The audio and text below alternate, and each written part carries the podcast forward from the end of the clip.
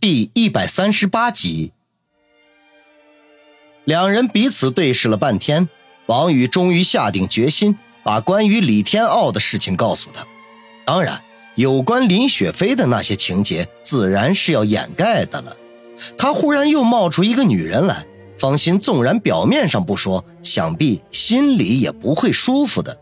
他深吸一口气，缓缓的说道：“放心，这个秘密我只说给你听，希望你能守口如瓶，否则。”极有可能引来杀身之祸。王宇忽然一本正经的说话，表情还严肃的可怕。方心顿时像受到了惊吓一般，脸色苍白，摆手说道：“小雨，既然是秘密，那就不要说了。”王宇摇了摇头：“放心，你是我的女人，有些事情我不能瞒着你。我刚才跟你说的事情，与我现在要说的秘密有着巨大的关联。我如果不说明的话，你是不会理解的。”而与孙卫良合作的事情对我来说十分重要，我必须要做，我也要听取你的意见，所以这个秘密一定要对你说。方心听得有些头晕，只是茫然的点点头。王宇再次深呼吸，把从保护李天傲开始，一直说到最后他们决定借势，除了隐藏有关林雪飞的情节之外，没有丝毫的保留。方心听得目瞪口呆，双手捂在胸口。眼泪汪汪地说：“小雨，答应我，以后再也不许做那么危险的事情了，否则，否则我会心痛死的。”王宇微微一笑，将方心拉到身边，在他嘴上亲了一下。“我答应你。”方心轻嗯了一声，钻进他怀里，低声的说道：“啊，怪不得那个孙卫良会那么做，原来他是要借你的事。”那这就没有什么奇怪的了。不过他们阅历丰富，你是初出茅庐，无论什么事情都要多个心眼儿啊，千万不能被人算计了。我知道，王宇笑着点了点头。如果他将关于李天傲的事情告诉别人，对方肯定是会第一时间想到了有了这层关系，将要如何利用，发挥出最大的作用来。可是方心听了。却最先关心的是他的安危，方心对他的心意可见一斑。虽然两人最初混在一起，完全是出于生理上的需要，而现在却已然是日久生情了。当然，到目前为止，他还没有真枪实弹的日过。王宇正胡思乱想关于日久生情的问题，怀中的方心忽然站了起来，在他面前来回踱着步子。开始念念有词，不行，你经验太少了，必须得有个自己人帮你才行啊。嗯，哎呀，不行不行，我没有借口参加你们的事情啊，而且我对经营管理什么的也都不太行的。哎呀，那，哎呀，我怎么这么笨呢？你身边就有一个现成的人选呢，小雨，你给思思打电话，让她过来帮你啊。啊！王宇张大了嘴巴。还愣着干什么呀？快去打电话呀！你们新公司成立肯定是需要招聘人才的，你带一个专业人士过去再正常不过了。啊，就算孙卫良知道你的心意，他也是无话可说的。相信他在公司里一定也会安排一些自己的人。方心催促说道：“他今天有些一反常态。”王宇一时间还适应不过来，没那个必要吧？孙大哥不像是那样的人。王宇挠头。小雨，你这次就听我的吧，啊，小心驶得万年船。咱们没想着去害人，但是也不能被人当傻瓜呀。方心严肃的说道：“这八字还没一撇呢。”王宇继续推迟。听你刚才说的，这件事就是板上钉钉的事儿了，必须要未雨绸缪，乖乖听话，快点去打电话。方心不肯罢休，王宇眼珠一转，涩涩的笑道。那你答应我一个条件，好，一万个条件我都答应你。没想到方心一口答应，难道你不想问问我条件是什么吗？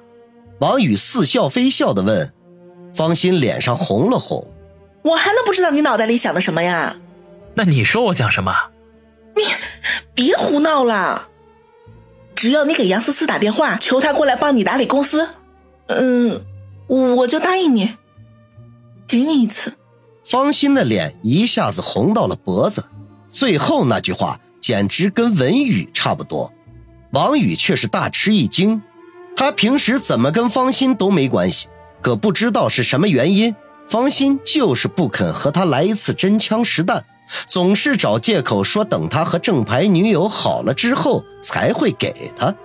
虽然这个借口听起来有些可笑，可是王宇却不喜欢违背女人的意愿。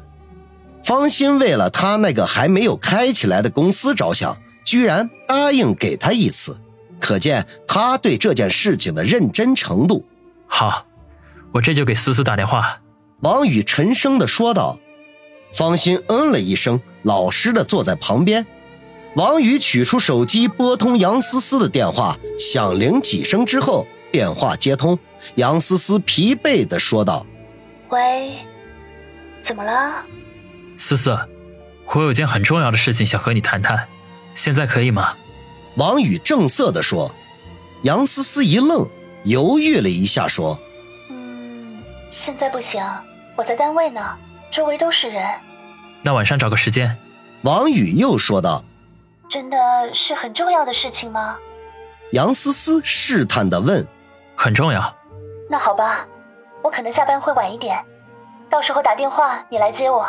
好，王宇收了线，向方心耸耸肩说：“他现在没有时间，等晚上说。”方心却松了口气，说道：“只要你肯说就行。”那我的那个条件……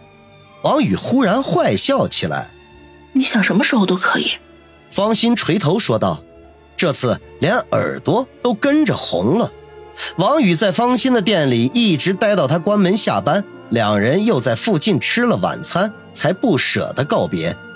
他本来打算送方心回家的，可是，一想到可能会碰上子双那个魔女，最后还是打消了这个念头。能躲一天算一天，总比被他缠着难以脱身的好。方心也善解人意，自己打车回家。王宇毫无目的的在大街上闲逛，等着杨思思的电话。时间不知不觉就已经过了八点钟，他琢磨着今天是接不了王鑫放学了，就给他发了条短信，告诉他临时有事，自行回家。短信发出之后如石沉大海，估计王鑫还在跟他怄气，不仅摇头苦笑，看样子等搞定开公司的事情之后，得设法和王鑫和解才行。转眼间到了九点半左右。正当他快要失去耐心，犹豫着要不要给杨思思去电话的时候，他的手机铃声终于响了起来，是杨思思打来的。他忙不迭地接通电话，杨思思语气里充满了疲惫，有气无力地说道：“王宇，我忙完了，来接我吧。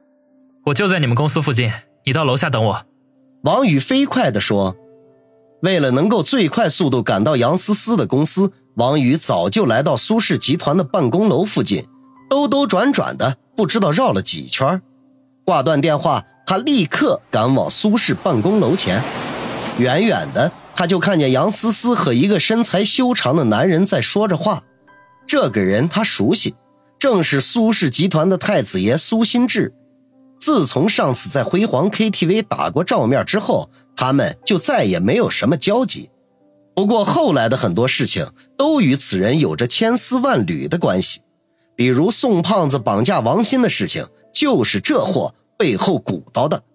王宇对他自然是念念不忘，只不过苏心志身份地位高高在上，他一个平头百姓根本就斗不过人家，再加上手里头也没有真凭实据，就算找上门去，人家也是绝对不会承认的，弄不好。反而会惹来更大的麻烦。